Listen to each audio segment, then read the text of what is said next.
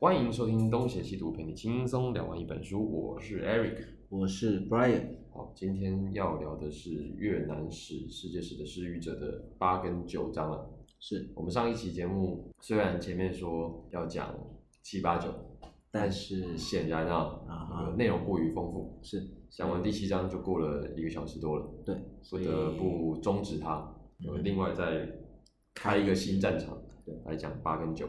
我们现在录制的时间是晚上的呃快十二点吧？快十二点了，对，那又一个凌晨的到来。呃也是很拼啊。好为了给大家带来这本书哈，也是真的拼起来了。对，那八跟九主要在讲什么呢？八跟九啊、主要的历史背景是越南跟法国的战争。上一集啊，嗯哼，上一集我们提到的是法国军队本来跑掉了，二战的时候跑路了，跑路了。后来跟着中华民国军队跟英国军队要来接收接收跟遣散日军。日军，对然后就不走了。对，进来就说：“哎、这以前是我的殖民地，现在还是我的殖民地啊。是是是”，那么这下子，这个以胡志明为首的这帮越南本新土政权。就不乐意了嘛？对对对对。就凭什么？啊，凭什么？对，我们来来我们家占地，然后就开始不走。本来是你们的，又怎么样？你们跑了啊、对对。那无主地，我们而且我们还是本来就住在这的人，对对对对，我们在这边建国，有何不妥？对对对对，显然法国人也不是什么呃善罢甘休之辈啊，是是是，他们就搞了一些事。那第八跟第九就是从搞事到打仗嘛。嗯，第八跟第九主要的是呃一个过程。OK，先是从法国自己打，然后法国把这场战争国际化，就是说拉更多的人来打，包括这个后面会继续打的美国人。好，所以第八跟第九章就是打仗的章节了。好，那我们就慢慢聊，好，就开始喽。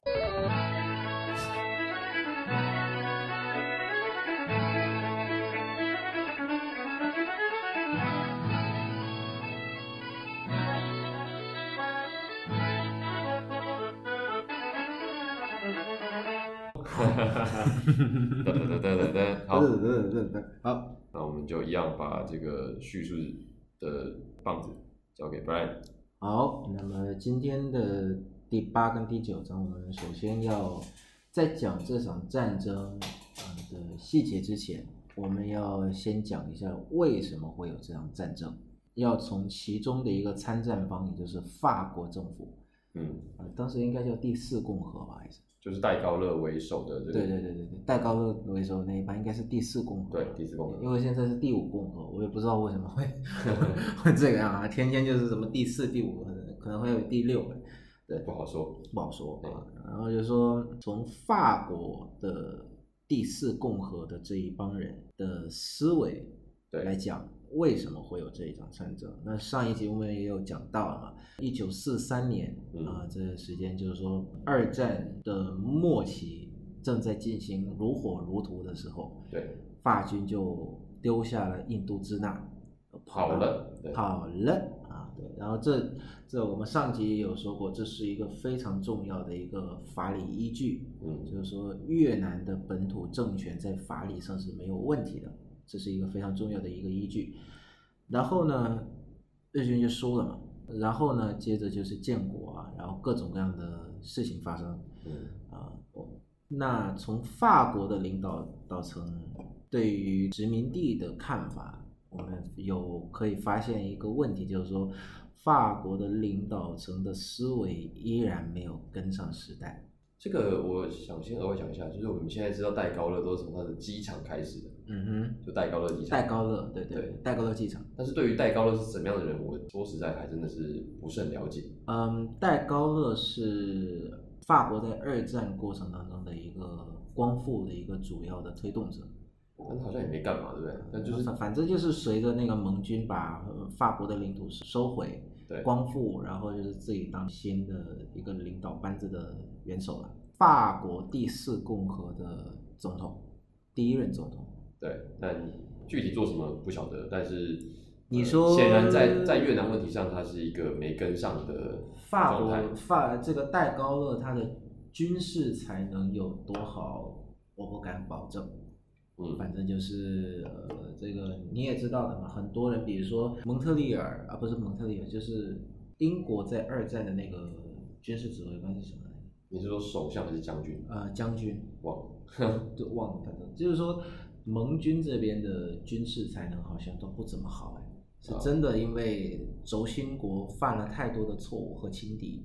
就美军，我们只记得麦克阿瑟。对对对对，就是因为轴心国犯了太多的错误，然后真的是有病，错误连篇了嘛，所以才会输嘛。嗯，至于在战术上，盟军有多好，不敢保证，不敢挂保证，反正。也因为也不是我们要聊的主题啊，是是是是，所以戴高乐他的军事才能有多好，我们也不敢保证。嗯然后呢，但是可以肯定的一点就是他的政治才能不高，他的领导眼力呢也不太好，至少是在二战之后一直会持续发生的一个过程，叫做去殖民化的过程，对，他是没有他的脑筋是没有跟上的。大家都在去殖民化，你还在那边要殖民地，所以才引出了会爆发这场战争的一个非常非常重要的一个的一个理由，就是说以戴高乐为首的第四共和嗯，对印度支那的观点就是，我对于这片土地还是有这个掌控权的，那它还是我的殖民地，嗯飞地了，反正他的脑筋没有跟上这个去殖民化的过程，所以才有这样的一个理由。嗯所以呢，就促使他才会有上一节我们提到的是帮助英军进入越南，然后遣散这个日军，然后慢慢的通过这个过程开始重返印度支那这样的一件事情。那一开始还是维持着一些表面和平吗。啊、那表面工作还是得做的。那友谊的小船到底是怎么翻的？这上面有写吗？《友谊的小船》这本书呃是怎么翻的？这本书是以一个非常的模板化的故事，嗯就刚刚我们上面呃我们上一节也有提到，就是说越共对，呃是没有办法容忍多党共治的那么一个局面，嗯。就以这个新政府他们所掌握的公安跟军队的系统暴力的形式推翻了当时的政治局面，对，这是由越共、越南国民党、越南安南党，我记得如果没有错的话，嗯然后这个中华民国军，对，然后法军这样共治的一个局面，想要一家独大，也就是说，越共想要在这么多人、这么多团体共治的局面当中，对，要当先头啦。掀桌子嘛，然后把他赶走，对，他一家独大。嗯。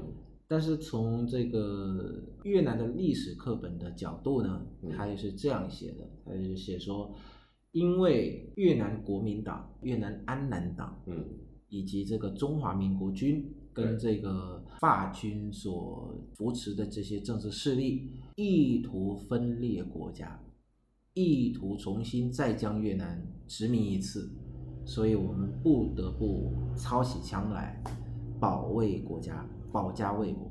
你以前觉得这个说法能够说服你吗？以前要是没有看到其他的信息的话，我觉得还蛮说服的，至少是以上一集我们也我们也有讲到说，就是二战以后越南的客观民族性民族性嗯呃觉醒了嘛，至少是符合这个的，是吧？是是符合这个客观客观性的民族主义性，所以呢，这是这是首次我们说这本书啊出现这个一件事情两个表述，因为你你刚刚讲的那个状态哦，放在每一个团体嗯都会有一样的企图心啊。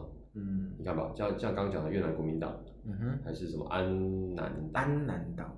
还是中国中华民国中华民国军法每一个团体都嘛想要得到最大的权利嘛，是是它只是一个竞争的过程。是是，所以呢，在这个过程当中呢，其实是也要说一下由法国扶持的这些政治势力，嗯。他们其实是他们的主张就很简单了解嘛，法国在这片土地上是还有权利的，反正就是法国的传声筒嘛。呃，说的更直白一点的话，就在当时的越南民主共和国的国会里面，他们是法国的传声筒。那越南的国民党呢，是属于那种他们是非共人士，非共人士是就是不是走共产党的那一路线的，就统称非共人呃，士。就就统称非共人士。越南国民党、越南安南党这等这一类的政党啊，都是属于非共人士，就不走共产党那一路，嗯而是走比较资本主义或者说是民主主义，反总之就是所有跟不不走共产党的那一路的，嗯就是统称叫非共的政党，所以呢就出现了。那这一派的话哈，也是主张民族性，但是主张的是民族性跟共产党是分开的，嗯共产主义是分开的。他们主张的是那种叫做纯粹的民族性，我们国家我们自己管，越南的土地归越南人管，就是这样的。但是他们不夹带这个共产主义，对，就是跟共产主义没没有什么关系的那么一个主张。这两个东西放在越共的眼里，那肯定就是都是反动派，就是对。互相觉得对方是反动派。对啊，那越南的这个国民党，就是非共人士也觉得这个越共是非常是太激进，是属于那种真的是不要命那种。嗯 你敢跟我斗，我我我真的敢打死你那种，，OK，不要命。但是在这样的一个呃算是鸡同鸭讲的一个政治局面，嗯，维持它的平衡其实是非常困难的。所以没几个月就没几个月就真的是掀桌子了 OK 嗯就开始打仗。呃就爆发了著名的十二月的河内巷战，十二月，对同年十二月，一九四五年十二月，一九四六年的十二月，十二月河内巷战，就是在一九四六年的六月一号是第一次国会选举，对，然后之前的是宪法颁布，哦就是把这些表面工作哈做 做完了之后，就打起来了。同年十二月的也就是年底了，嗯就打起来了。OK，对，这就拉开了以越南的课本来讲，这是第一次保家卫国战争，嗯九年，九年，九年，哦，九年，九年的这个第一次保家卫国战争，这样，你他们一掀桌子打了九年，对对对对对，就开始从一九四六开始打，嗯一九四六年的十二月，呃，就法军就挥军打入河内，嘿，那中央政府就从河内撤退，撤到哪？撤到粤北根据地。哪里？粤北根根据地现在是奠边呐、哦，奠边，对，奠边还有这个山罗对，老街，反正是很西部的地区了。就是如果再后退的话，是可以退到老挝，辽呃，这就是老挝辽国那个对，那一方的，叫做粤北根据地。那这个中央政府就撤掉了，然后河内就给你就打了两个月的巷战。那十二月跟次年的一月，是算是给中央政府拖慢了法军的脚步，哎给中央政府空出来了撤退的时间。这个时候的中华民国军在干嘛？这个时候是中华民国军跟法军达成了共识，就中华民国军就退了。哦，而且呢，这个时候中华民国军也遇上了一个不太好的事情，就是说要开始打内战。哦，你刚刚说是一九四六，年底，对差不多，差不多，就开始跟中国国民党跟中国共产党也是撕开脸了嘛，嗯。撕撕脸了对，翻脸了，反正就开始打内战。所以呢，中华民国军跟法军就达成了一个共识，就是我撤了，兄弟交给你了，嗯。然后就中华民国就撤了。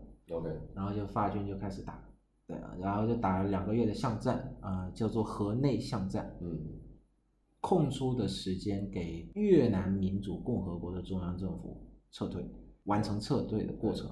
然后在一九四六年的十二月，哎，啊、胡志明就颁布了那份著名的演说，叫做《全国总动员令》，就是呼吁大家，全国的越南同胞们，这是时候让我们站起来，为这个我们的祖国奋斗了，嗯为我们的祖国战斗了啊！然后就开始打仗，打了九年。然后这场战争注定是从一开始就会失败。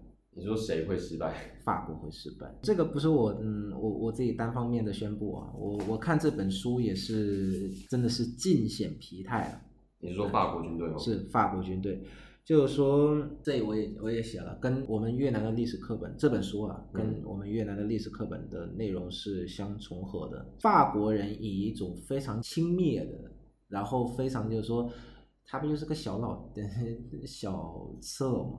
嗯，呃，以上海话人小刺偶嘛，就是就是个吊儿郎当的东西，就弹指一挥间 就可以把他给他打趴下的。哎，但实际上这一次的法军呢，遇到的是一个完全不一样的政府，因为这个完全不一样的政府，就注定了法军会失败。至于为什么会失败，我们继续讲。好，说 真的是说书人啊，卖关子。首先，法国人就战力上来讲，嗯，法国人开始就没没把它太当回事哈，就只以一个非常小的战力对，跟这个船只就来到了越南，并且挥军想一举把越南民主共和国的这个中央政府给打趴下，嗯，然后重新夺取政权。但没想到的是，河内巷战一打竟然打了两个月。一般来讲的话，这种以非常小的军力来打的仗是要速战速决。巷战能打两个月，到底是要住哪里？不不不不不不，刚开始应该是不不打算打这个巷战，对，是真的是一举打进河内，然后把你的政权给打掉的那种。我知道，我是说巷战能打两个月，是非常不可思议的。是啊，是真的非常不可思议的那种。所以就是说，刚开始应该是法国也没有打算说 要打两个月的巷战，真的是很累的。巷战的话，你比如说做个类比就好，最近的乌克兰战争，嗯，东部的那个城市是什么？赫尔松。现在很累，不要考我们的这个地理常识。你看你自己都忘记了。反正就是东部的那个夹在顿巴斯之间的那个顿内茨克顿内茨克，对对对对，就是顿内茨克的那个城市，你就知道，巷战打两个月就大概是那个样子。虽然惨烈的程度可能没有顿内茨克这么的惨烈，因为现在的装备跟当时的装备应该是不一样的，对，但是两个月打打下来的话，应该差不多也是河内也是那个鸟样。到处都是弹孔。残了，嗯反正，然后呢，两个月打完了之后，竟然没有消灭中央政府，反而中央政府还撤到了粤北，并且正式进入战时状态。嗯，这是法军没有想到，因为上一次法军的经验就是什么？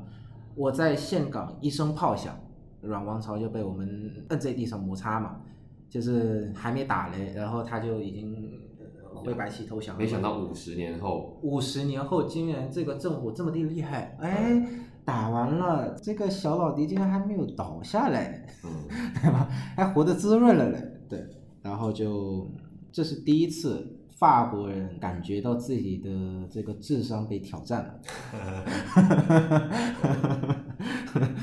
当然了，这个我这里下的一个结论就是，法国人陷入了一个非常好笑的怪圈，就是一边不断的失败，然后一边不断的感觉自己的智商被挑战了，嗯嗯嗯，然后再失败，然后再感觉哎好像被挑战了。然后法国人从头到尾的的心态就非常的搞笑，就是说一开始就没有觉得重夺殖民地战争应该是一场全面的战争。应该是一场轻松的战争啊。，对他把这场战争的定调成是一场局部战争，嗯就小打小闹嘛对，而已。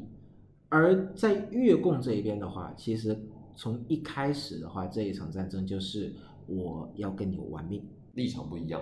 越共这一边就完全不一样了对，越共这边就完全就是我要使出九牛二虎之力，我要使出吃奶的劲，我要使洪出荒之力啊洪荒之力，对就是说我我能够搞出的所有的资源，我都要搞出来，嗯去打这一场场全面战争。我我插一插一句话，也是从这里这个越南语当中的“全面战争”这个词就诞生了。全面战争，对，简单来讲就是动员一切可以动员的力量，动员一切可以动员的人事物来打一场战争，把对方给打趴下这是。有一个新造的越南词，是吧是是是，叫什么？从呃简称短字短征，正正确的翻译法是全民战争，嗯然后就是从这里就出现了这样的一个术语。然后越共在这个时期是将这个民族主义这个特色哈、就是将自己跟这个民族主义深度绑定的这个特色，是真正的发挥到了极致。也要感谢法国对军队啊，对对对对，对也是也是真要感谢这个法国军队，因为真的在这个时期的话，是提供了一个非常好的一个条件，嗯就是敌我关系变得特别明确。嗯谁是敌？法国是法国是敌，法国及它的一些语义了，嗯，就是它扶持上来的一些东西，比如说保大帝的傀儡政权。哦，这个时候还没哎，之前还没有细讲保大帝是什么时候跟他们联手的啊？保大帝是在次年四七年，大概是五月左右，就在河内树立了一个新的傀儡政权。因为当时河内已经被法军给夺下了，对，所以就树立了一个政权，就算是一个代理人的状态。保大帝算是代理人，那保大帝那个时候的位置也很尴尬，他才嗯禅让没有两年哎，是啊，他又变成了傀儡政权的所以你你你才会发现这个人他其实是一个他是没有什么政治理想的人，他就完全就是说哪儿待着我能够攫取一下这个政治资本资本，并且能够保障我自己还有下一顿饭可以吃，那我就那我就去。哇，我想我可以想象你们的历史课本对保大帝的评价，他这个人就是嗯，就是说我还是夸了他一下，嗯但是也只是夸了那一件事而已，就是他为国为民做了一件正确的事，就是主动禅让而已。而其其他都没什么好话了。对，其他就没什么好话。OK，就说你你这个你主动上让你，哎，怎么还这样嘞？说话还带要翻脸嘞？嗯，可以想象，可以想象，，对他也没什么好话的。嗯然后四年的四七四七年嘛，就是说保大帝的政权就起来了。以越共的角度来讲，这些都是对手。对，反动然后以越共自己角度去宣传的话，我才是这个民族的真正的代理人。对，敌我关系分的非常明确。那为什么在这里会说他将这个民族主义特色发挥到了极致？是因为他通过这种更加深度的将自己跟这个民族主义去绑定的这件事情，来将越南打造成一个第一个叫区村落的军事化，嗯，第二个是国民军事化。这听起来跟共产党在中国做的事情差不多，嗯，就是可差不以类比多，，对，差不多可以类比一下。村落的军事化是什么？就是说发动它的宣传机器，嗯在村落里面搞这个各种各样的什么军事培训啊。然后国民的军事化是什么？是将你每一个国民都化身为一个活的武器。哦，就跟乌克兰最近很多平民都会做汽油弹一样，对对对对对，就是法国在输了这这场战争之后，到现在有很多法国将领的后代仍然会讲说，他们的父辈在打这场越南的战争的时候，嗯。见到一些特别诡异的画面，比如说一些可能是五到六岁的小孩嗯，会抬枪，然后会杀人。哦，所以才叫做国民军事化，就这样。你哪怕你小的只有五六岁，对，都会用枪，嗯，甚至还会躲弹呢。甚至枪如果没有的话，可以用刀杀人。五六岁就会，哇，对真的是厉害，真的是国民军事化就是这样来的。对，每一个国国民，我管你是几岁，你都是一个活的武器。这在电影里面都是特别可怕的场景，是啊，见到一个五六岁小孩啊，杀，好可怕。所以才说嘛，就是说他将这一个客观的民族性嗯。与这个战争的机器深度绑定，也是给他自己的这个政党攫取这个政治资本了，嗯。让他深度的绑定，我才是这个民族的唯一的代言人。嗯。好，嗯，这场仗呢，第八章主要的是讲法国是如何在越南，那或者说是印度支那嗯这个战场上面是越陷越深，是如何的在他本身就是画出来的的这个计划是要他要速战速决，但他没有办法做到，并且越陷越深，然后打到后面就是说 有点那种心有余而力不足的那种感觉的描述，有一个非常的有意思的东西哈嘿，其实呃你会发现不管是越南的历史课本。还是这本书都会讲到，其实越盟就是以越共为主的这个阵线啊，嗯以打赢法国的方式其实是非常特别的。它不是说全线打赢，而是以一场非常具有代表性的战争，在哪里？在奠边府。就是你刚刚讲的那个对对对对中央政府的临时基地嘛。对，奠边府大捷，那奠边府是一个什么样子的地形？你说它在西部它是一个有点像是那个什么锅来着？盆地，对，它是一个盆地。哎，然后呢，就是说，呃，奠边府算是真的是几乎是挑战了西方军事专家啊的想象力的一场战争，真的是挑战了哈西方西方国家的这个军事艺术的这个想象力，因为以西方当时对于越南民主共和国这边，也就是越共这边了对，的军力的评估来讲的话，打奠边府那就是找死。你是说越南对，的军事专家认为，任何人想要来打奠边府都是是是是是是找死来的，是是纯粹是有点那种就是不想活的状态。为什么？因为它在山区嘛。首先，它是在山区，它是为数不多法国从辽国那边打下来的这个根据地嘛。等一下，等等等嗯你刚才说法国从辽国手上打下来的根据地，对，因为奠边跟那个辽国是接壤的。不是啊？你你刚才说越南政府在奠边府，那你嗯，越南政府越北的根据地是在这几个省：奠边省、对山罗省、老街省，就这一块，这个根据地是非常大，对而不是说它这个根据地是在奠边府，而是这一个区域都是它的根据地。哦，你那法？国军队拥有的是奠边府对，而不是奠边省哦。，OK 奠边是一个省哦，奠边府只是它的一个市而已。OK，就法国是打下了这个市，哎，而且呢，不是说是从这个东面的越南领土打到的，而是从南面从辽国往上打哦，打出来的这一个的这一个根据地。嗯，那当时的法国将领将领是以一种还是轻蔑了小屁孩，对，有什么水平打这玩意儿？对，对，他是抱着一种叫做奠边府是个盆地，嗯那我只要把精良的装备堆在这里，他也就不敢把我怎么样。嗯嗯，对，结果是还真的这么做，你是说谁真的这么做了？就是法国的将领啊就真的把武器堆在那里。我觉得一个战争的话，最核心的还是人，但是当时的法军是什么？战线拉的超长，你刚刚说最核心的是什么？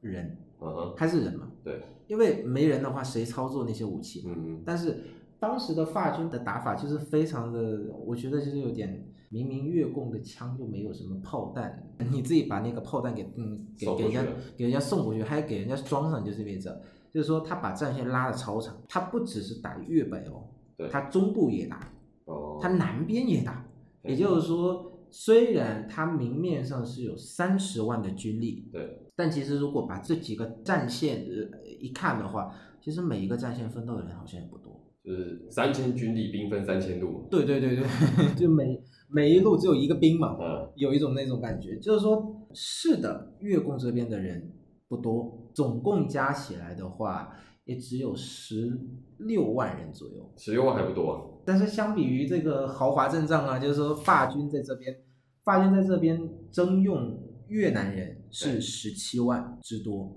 然后他本身本身的远征军有三十万之多。对，如果是以总数加起来的话，是真的是以小啊以小胜多哎。哎，那对啊，法国军队怎么会到这个数字？因为他们不就是二战刚结束打败仗，然后其实这回来个是一个过程。对，其实这也是是一一个过程。由于是因为直接讲到奠边府，所以我我我们就我们就讲奠边府大捷。对从这个一九四六年到一九五四年对打奠边府大捷，对，是有一个非常长的过程，哦，中间还有经历了三次的军事计划。嗯哼，对，就法国将领自己制定的军事计划。嗯，那因为都失败了，对，所以呢，只能够不断的通过堆人，哦，以及到最后实际来讲的话，奠边府大捷的那个时期的话，还要靠靠美国的援助嘿，来打这场战争。所以其实是法国是处于一种是什么？一九四六年，它可能是还有这个一些余力嗯，来打，可是到一九五四年，它是真的是打到那种就是精疲力尽。因为它兵分太多路，对啊，嗯你三十万军，你如果是全部放在奠边府的话，我觉得还可以赢。嗯，然后加上美国的军火嘛，我觉得还是可以赢的。嗯但是关键是你整个越南这么长，对，你三十万，你真的是你拉你拉一个全国的战线，你是疯了吗？对啊，对，你是真的疯了。就像乌克兰战争也是一样，嗯，刚开始不是想一举就是说想吞全吞下来，然后战线拉到超长那种，那肯定输啊，后来发现，哎，好像，那就是当人家的靶子来打啊，对，对对吧？嗯，人人家就把你当靶子的靶子来打喽。但现在他一集中，他的赢面就就开始大。OK，所以电蝙蝠大捷直接造成影响就是，原本只能拿土炮武器的越南军队对，就得到了非常多的精良武器，OK，而且呢，越南军就纯属于这种，就是说从之前的很多战役嘛，嗯，之前的很多战役不是赢了嘛，也没收了很多的武器，就直接用法军的武器来打法军。哦，对啊，听起来也跟国共内战的逻辑有点像。对啊，就是真真的就是用你的武器嗯，你曾经拥有的武器来打你。OK，而且呢，有一点是非常的有意思的，就是说，奠边府大捷对。是非常体现人力的极限哈。因为当时越南越共本身啊，它的运输系统、它的后勤系统是没有法军那么的现代啊，什么这个直升机投送啊，什么这个的什么机车什么东西在用呃人力用非常原始的人力对对对对对对，来来运送这个武器。比如说，它是个盆地嘛，对法国的大本营就放在盆地中间，对然后法国的将领想的是什么？越南军就越共军了、对根本就没有办法在这个盆地的这个边边上驻军跟架设炮对，等等的这些武器来打这个盆地。他们认为越南军队没有这些武器可以用，根本就没有方式把武器运到那上面。那实际上有没有？但实际上是什么？越供 越供就是这么绝哈，就是说，比如说一台炮，你直接推上去的话，你推不你推不了，是不是？我把它拆成三节，对，我运上去，哦，所以真的就运真的是用纯的人力哈哎，纯人力把炮给运上去，就是这么的，就是这么猛啊！对 所以我才说嘛，就是说法国人就陷入一个非常非常奇怪的怪圈，就是说一直失败，然后一直觉得自己的智商被别人挑战，然后还竟然还不知道就是哪里被挑战，你明白吗？可是真的是天真的法国人们，天真的法国人们就是这样，呃，不断的在被挑战智商嘛，对啊，然后就是打完了，打完了就就是说电蝙蝠大捷是后来是也被吹，也是吹的非常的天花乱坠啦，这个是五元甲军事艺术的一个体现。所以如果我今天去电蝙蝠，它最有名的就是这个，嗯，是它最有名的现在是一个机场啊，奠边机场啊，不是我说最有名的就是它的这个抗击法国的这场战役是他们最有名的故事嘛，是是是是是是是，因为就在那发生嘛，嗯，因为在那一场战争之后，法国人就有点那种怂了，啊，因为歼灭了他的他们的主力嘛，对。也算是一一大部分的主力。这一场战役不是说是只打一次我，是，呃，它是一个算是蛮久，快一个月的时间的战役啊，好，嗯然后在一个月之后是真的刚开始只放那么多人，对，打打打打打打打打打，然后觉得哎好像快输了，补充进去，嗯，再补充再补充再补充再填充再填充再填充再填充，到最后是实在打不了了啊输了的那种战战争，所以就消灭了法军蛮多的这个军队的主力，就在此在这，然后打完了奠边府的战争之后，大捷之后就开始谈判。法国人这个时候真的是不仅是怂哈，是真的精疲力尽，打不下去了，真是打不下去，因为再打的话，可能连连本儿都进去了，你们明白吧？连本儿折了夫人还折了兵的那种，嗯嗯，所以就开始了谈判，就出了第一个蛮重要也蛮著名的一个呃协定，叫日内瓦协定。这个也叫日内瓦协定，对，因为日内瓦协定指的好像是其他的东西。嗯，日内瓦协定有一个是关于越南的日内瓦协定啊，因为这个越南第一次的有关这个越南问题的谈判就在日内瓦发生了，所以就叫做日内瓦协定。好，那这个日内瓦协定呢，实际上是什么？它是一个没有任何的历史前提，且注定会被推翻的一个历史的协定。那到底是协定了什么东西呢？首先要讲一下这个日内瓦协定的参与方有有几个哈，哎，法国是肯定的，其中一个参战方嘛。然后呃，越共呃越南这边，越南民主共和国这边，然后美国，哎然后，当时美国已经掺和进去了吗？美国、苏联哎，是肯定有的，这作为中间的调停嘛，嗯，四方坐下来就越南的停战作为一个协定。嗯，但这个中间的这个谈判过程哈、历史课本跟这本书好像也没写太多，真的是也没写太多。但是最终出现的结果是什么？这里面的四方是都这个签字了，嗯，最后一个是美国人哎，没有签字，美国人没签。对，美国人没签，所以才开启后面的故事，对啊？那协定的内容到底是什么？没说。协定的内容是将越南一分为二，以北纬十七度线嗯，为边界一分为二，对，北边公认这个越南民主共和国政权的合法性，嗯，南面的话是做一个叫做缓冲带，先做一个缓冲，然后再过一段时间就并入统一成一个越南。那所以法国的军队就到南边去。对，就先慢慢的先从北方的各个战场对，退到南面去，对，然后再再从当他们撤退完了之后，嗯，再统一成一个越南。哦，所以当时的协议是法国同意慢慢撤退，撤回法国。撤回法国，然后但是先通过南越嘛，对，对，然后撤回撤回去，然后在那之后就并成一个国家。可是美国人在最后没有签字。如果是美国人签字了的话，那他后面发动的越南战争就有问题了。对，但是美国人没有签，好，因为美国人美国人当时的心情是什么？这本书里面有写，美国人当时的心情是什么？越南要是全部统一了，嘿，那世界上就又多了一块共产国家。共产国家了，啊，就又多了一个块共产土地了，对，对吧？就有点像是朝鲜半岛一样，你如果让朝鲜把韩国给吞了，那岂不就是世界上多了一个红色的。红色的地方嘛，嗯对吧？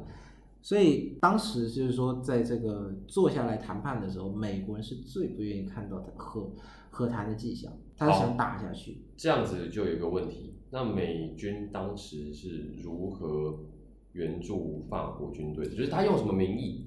当时的美国只有顾问团，嘿，就将一些将领组成一些顾问团，对，在西贡帮助法军去做一些指挥，然后给法国人钱，等一下，好，就是在战争一开始在北方，对对对可是美军是从从西贡进来的。对对对，是从西贡进来的。那为什么美国有这个动机，有这个理由？到底是凭什么？哪一条他愿意，他可以？是因为法是因为这牵扯到第九章的呃内容，叫做国际化的交战国，呃就是法国在后面，因为打了九年嘛，但是打到第五年的时候，法国就开始有点力不从心了。我打断一下，奠边府战役的时候，美国还没进来吗？奠边府战役的时候，美国其实是已经进来了，但没有美国人，只有美国的物资。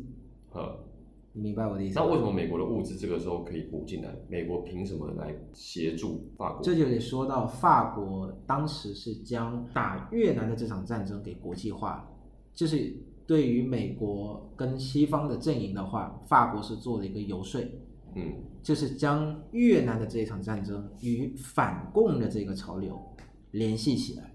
嗯，你确定要世界上多一块红色的地方吗？嗯，的那种。所以呢，当时是在，呃，当时的历时空背景是杜鲁门时代，对，杜鲁门是发布了那个叫做围堵战略嘛，嗯，就是说在各个方位，世界上的各个方位，围堵社会主义阵营的发展。对，所以在那样的一个战略之下，美国人就就开始，哎，好像 我我我我也得做一做哈嗯这件事情的工作，就开始资助了法国，把后面的这四年给打下打下去，结果还是被打趴了。结果还是被打趴了。嗯，然后日内瓦的这一场会议呢，其实内容也就这么多，就组合嘛，就是两方是打了一段时间了嘛，打得有一点精疲力尽了，然后我们就坐下来谈一谈，然后就结束。那么对就是这个会议的结果，才导致了所谓的北越的初步形成，因为那时候还没有南越嘛。对对对对对，南越什么都没有，南越就只是一个缓冲带，让法军先过去而已。然后撤完了之后就合并进来，可是事情就没有这么单纯嘛？因为美国人没有签订那个协议，所以这一项协定跟美国人是没有约束力的。那个协定是在一九五四年签，对，但是一九五五年就开始有问题。呃，导火线是嗯，导火线是一九五五年，在这个协议签订后的一年之后，嗯呃以北纬的十七度线作为交界，嗯那么法军撤，慢慢慢慢慢慢撤到了这个南越之后，就撤走了。嗯但是呢，美国这个时候就在法军撤到南越的这个过程当中，也慢慢的开始在南越驻军，并且呢，在一九五五年是正式撕破脸，跟越南的对越南北方的这个政权对是正式撕破脸，并且在南越成立了一个政权，叫做越南共和国。越南共和国是是美国成立的，对的一个傀儡政权嘛，它有点像是大韩民国，嗯就是那种就是美国人树立起来的一个政权，对，它有总统，它也有这个官僚官僚的系统，都找越南人来，都找越南人来。当时是找了一个南越的一个家族，叫吴廷艳家族。对，对，那个吴廷艳就是当时中越南共和的第一任总统。OK，对，那这个时候保大的位置是什么？保大成为了一个流亡的君主呗。你是说法国扶植的那个政府，因为就因为输了嘛，输了所以就散了。那保大就随着法军就到巴黎去了。哦，所以保大在这个时候就已经没戏了，是吧？对对对对对，就在法国人输了之后，保大就是没戏了。就是自那以后，他就是一个流亡的君主呗，然后度过他的余生。他他就已经就是是是是，过气君主了。对，然后就是度过他那个非常的情史丰富的余生了。那也不错了。那好，我们再回来，再嗯讲到、呃美国扶植的一个政权政权叫越南共和，越南共和国，那个字应该是念炎，嗯，演玉字边加一个火焰的对对对炎嘛，对对那个是那炎，吴廷炎。吴廷琰。OK，那这个吴廷琰呢，就是呃，以当时的美国的标准来讲的话，他是非常符合的人选吧。这个虔诚的基督徒，然后生活非常西式，同时呢手腕也是非常的狠辣。啊，大家嗯，这个得先讲一个背景我，嗯，大家可能对美国这个国家有点误会哈、就是它是一个非常倡导民主、人权的这样的一个国家，但其其实在他在一些国家他所扶持上来的一些政权啊，嗯他所选择的这个领导人的标准反而是完全相反的。比如说，在韩国，第一任总统是李承晚，对，李承晚就不是一个很民主、很人权的人哦，对，很铁腕。然后比如说古巴嗯，的那几任独裁者，那是真的是独裁，对。呃，这是他们的惯用计。反正就是说，美国本身是倡导这个人权、民主，然后自由啊自由、平等、博爱，对对，那就是我我自身干净就行，嗯然后你们这些这些手套干不干净呢？我就那我就不管了。反正我脱下来，我的手是干净。对我脱下来我的手是干净了，因为我没有就是说直接参与嘛，对吧？所以就树立了这么的一个呃政权。嗯哼，然后就开始进入到了越南战争的第二阶段，叫做抗美战争。哦，这个应该就是我们比较知道的版本了。对对对，因为 Vietnam War The Vietnam War 从呃美国成立这个政府以来，就变成真的是叫南北越了。对对对，就开始出现了历史上比较著名的那个南北越时期，嗯又是南北越时期了。对，第二次南北越时期，第一次有那个我们在前可能好几集，就是这本书的前传的那一集的时候有讲过，呃，越南曾经也出现过一个时期叫南北郑氏家族跟阮氏家族分割的时代。对，那这是第二次，呃，越南再次出现南北越分割的局面，但这次比较呃惨烈，因为要打仗。那这次的战争持续了多久？就是日内瓦会议结束之后，美国马上就成立了这个政府。日内瓦结束之后，大概有一年左右，就也就是一九1955五五年啊，对就是那成立之后没多久就就打起来了吗？成立之后就开始打起来了，不久就开始打那这起来了。次的原因又是什么？就是说，美国找一个美国找一个理由，就是有点那种就是找茬儿了。嗯，我们的课本的观点就是说，美国找茬儿，说这个，呃，我们这个北方对，的共产党人好像是杀害了谁，我突然有点忘记了，有一个命案，然后就开始打起来，杀害了某个某个蛮重要的人，突然忘记了。所以就是美国借一次的这个事件，不是美国自己宣布哦，是这个南方的这个政权，我我相信也是美国的传声筒啊，就是说，呃，美国叫他们这么干的哈，嗯。然后就说啊、杀害了这个人，然后同时呢也举起了，呃，当时非常符合国际潮流的这个反共大旗，对，对吧？反共大旗，然后这个南越也是在后续的也是一样，跟北方也是一样的，嗯。就是说我们要统一全国，对，对，然后就开始打起来了。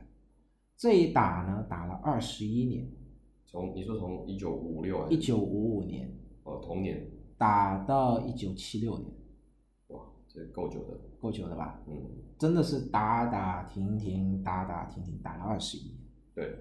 真的是除了韩战以外啊，对，打的是是现世界近代史上打的最久，然后火力消耗最多的战争之一。嗯嗯，真的几乎是把中部的那一部分真的烧焦了。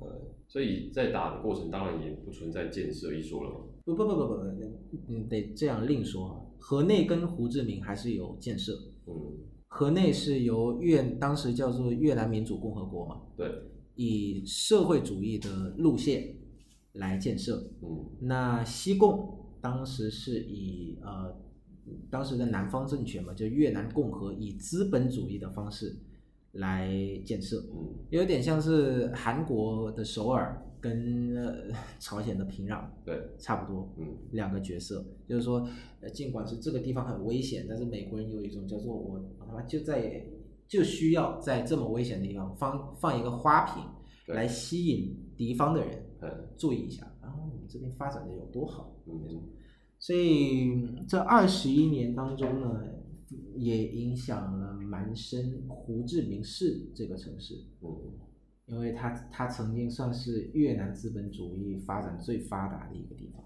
对，你你可能去过胡志明市，你应该可以感受到这一点哈。呃，当跟跟河内的确不是一个感觉，对，跟河内市的那个满觉那个 feel 是蛮不一样的，对就是因为这它有这二十一年是完完全全纯粹的那种资本主义的运作方式去发展。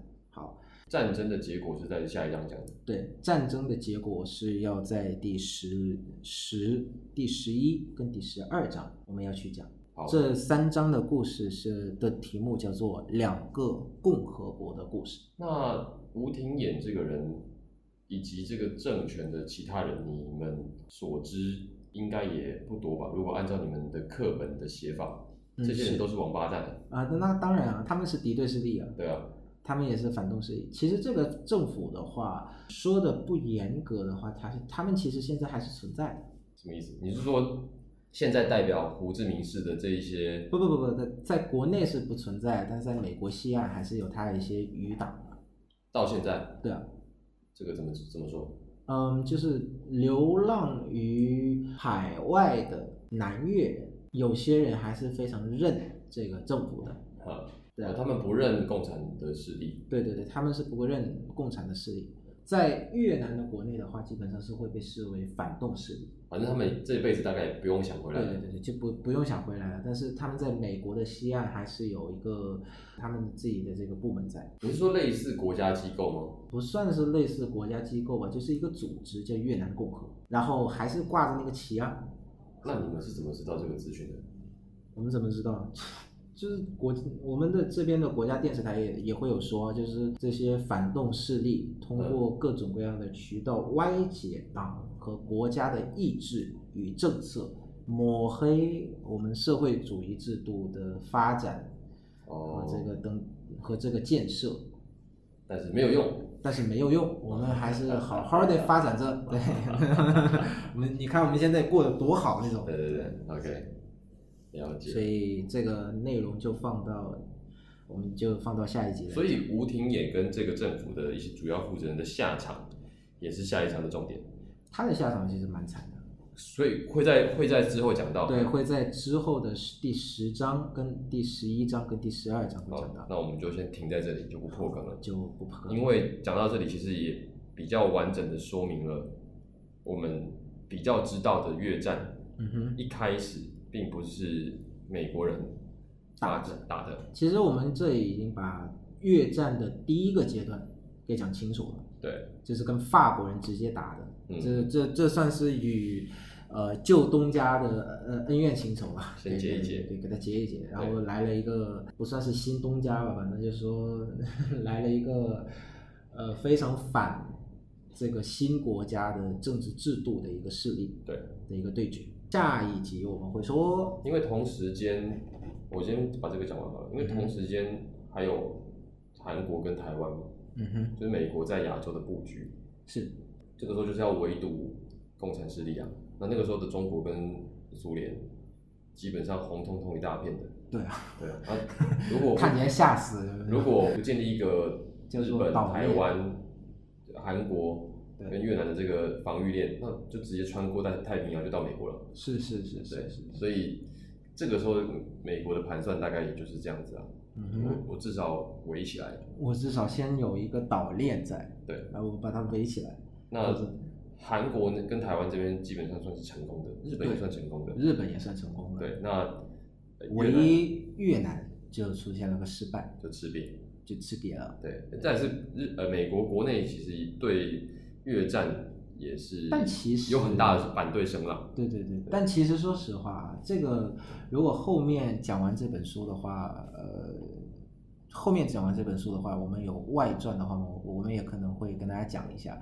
其实这个失败，并不是说美国在这当中就是满盘皆输，嗯，它其实至少是以现在来讲的话，它并不是满盘皆输，反而对他其实是有好处的。好，那为什这个么会这么会说一个失败，竟然还对他有好处？我们会在呃后续你卖关子不用卖那么长。好，那么今天的节目，今天的节目就先到这边。好如果你喜欢我们节目的话，欢迎到呃 Apple Podcast 给我们五星好评。嗯哼，最近讲这个越讲越心虚，因为我们的这个收音效果一直被诟病。对，录音这么的辛苦，抖那一下呢。呃，等一下还没讲完到，还不到这个环节，还不到这个环节，诶、就是或者到 Facebook、Instagram 跟我们互动。好，对，那抖内已经讲完了，我就不讲。啊，那也不讲了。好，，好，那今天的节目就先到这里，我是 Eric，我是 Brian，感谢你的收听，我们下次再见，拜拜。拜拜。嘟嘟嘟嘟。